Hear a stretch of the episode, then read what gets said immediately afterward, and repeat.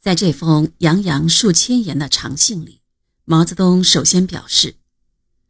你的信给我很大的感动，因为你的勇敢的前进，我的勇气也起来了。我一定同你及一切谋有利于党的团结和革命的前进的同志们，向一切有害的思想、习惯、制度奋斗。”毛泽东认为。红四军党内错误思想的产生是有着深刻的社会根源和思想根源的。从构成上看，红军主要成分来自农民和其他社会阶层，工人只占了较少的部分。毛泽东提醒人们，认识这场争论，千万不要忘记红军的来源和它的成分。四军党内显然有一种建立于农民、游民、小资产阶级之上的不正确思想。而唯心主义则是种种错误倾向的思想基础。唯心主义之来源是由于游民、农民与小资产阶级成分产生出来的个人主义，这与小团体主义、流寇思想、单纯军事观点等等是在一条思想路线基础上的，只是一个东西。形式主义和分权主义同样也是唯心主义的产物。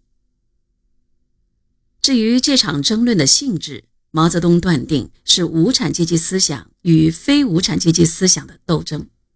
他写道：“现在争论的问题不是个人的和一时的问题，是整个四军党的和一年以来长期斗争的问题，是两个思想系统的斗争。四军党内存在的种种错误思想与无产阶级的斗争组织。”都是不相容的，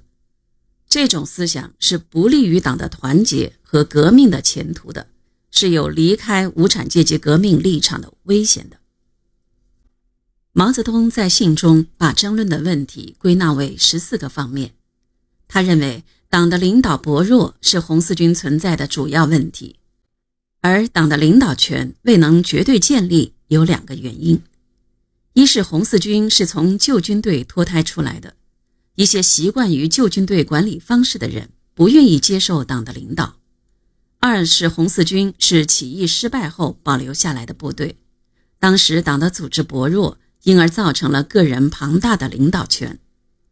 毛泽东再次坚持了不设军委的意见，理由是红四军只是一支四千多人的小部队，又处在频繁行军作战的游击状态，军队指导需要集中而敏捷。没有必要在前委之下、纵委之上硬生生地插进一个军委来。毛泽东还反驳了“党代替了群众组织”“四军党内有家长制”等说法。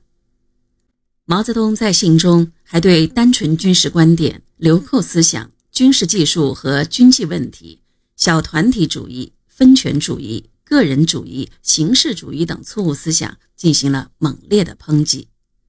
最后，毛泽东解释了自己辞去前委书记的原因，表明自己对错误思想做不妥协斗争的立场。至于我之请求离开前委，并不是消极不参加这种斗争，乃有以下的理由：一，对于与党内错误思想奋斗，两年以来已经既竭武力了，现在我又把问题的内容提出以后。使多数同志们做不断的奋斗，才能得到最后的胜利。二，我在四军的日子太久了，一种历史的地位发生出来的影响是很不好的，这是我要指出的中心理由。三，我个人身体太弱，志识太贫，所以我希望经过中央送到莫斯科去留学兼休息一个时期，在没有得到中央允许以前，由前委派我到地方做些事情。使我能因改环境而得到相当的进步。四四军的党已经有了比较坚固的基础了，我去之后决然没有不好的影响。党的思想上的分化和斗争既然已经起来了，绝不会因我去而不达到胜利的目的。所以你的信上的后面一段是过滤的，自然我的工作我只能提出意见，决定要在党部。我没有离开一天。仍旧可以随大家做思想奋斗一天。